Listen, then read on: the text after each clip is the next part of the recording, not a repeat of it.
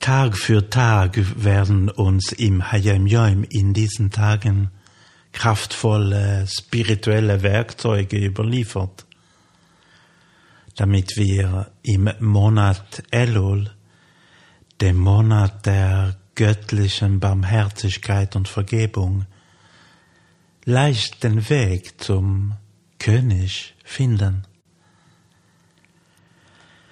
Der Rebbe schreibt heute, Bnei Israel Nikro'u Eretz Chefetz. Das jüdische Volk wird vom Novi, vom Propheten Malachi, ein Eretz Chefetz, ein geschätztes Land genannt, weil es viele kostbare Eigenschaften besitzt, sowie seiner Liebe zu Gott, seiner Ehrfurcht vor ihm und gute Charaktereigenschaften. Aber, schreibt der Rebbe weiter, wie in der Erde vergrabene Schätze hängt die Aufdeckung dieser positiven Eigenschaften allein von der Person ab, die sie herausgräbt. Dover Borhu אשר בכל חלקי האדומו נמצאים מיונוis mayim chayim. In allen Teilen der Erde gibt es reine Süßwasserquellen. Der Unterschied liegt nur darin, wie nah oder fern sie von der Oberfläche sind. Demnach hängt es von der Geduld und Ausdauer des Brunnengräbers ab, ob, ob er sie findet. Da der Wille, sagt der Rebbe, eine starke Kraft ist, kann er die anderen Fähigkeiten der Seele so lenken, dass sie gemäß seinen Befehlen funktionieren und handeln. Die Hauptga Haupt die Hauptaufgabe besteht also darin, den Willen zum Handeln und Funktionieren zu wecken, sowohl für sich selbst als auch anderen gegenüber.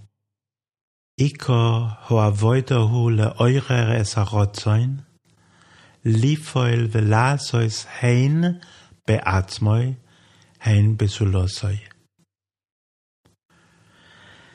Ja, diesen Hayam müssen wir wohl etwas auseinandernehmen.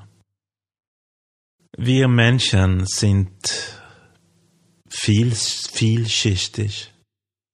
Unter der Oberfläche unserer Persönlichkeiten liegt eine komplett andere Bewusstseinsebene.